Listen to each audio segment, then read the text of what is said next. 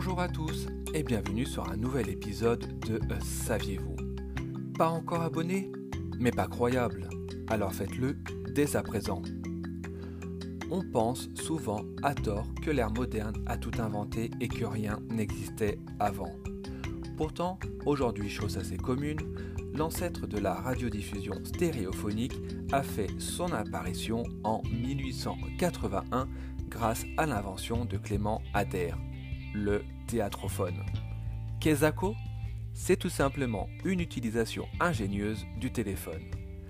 Ainsi, grâce à des micros disposés de chaque côté d'une scène de spectacle, les auditeurs étaient en mesure d'écouter, confortablement installés chez eux, le du spectacle via des écouteurs.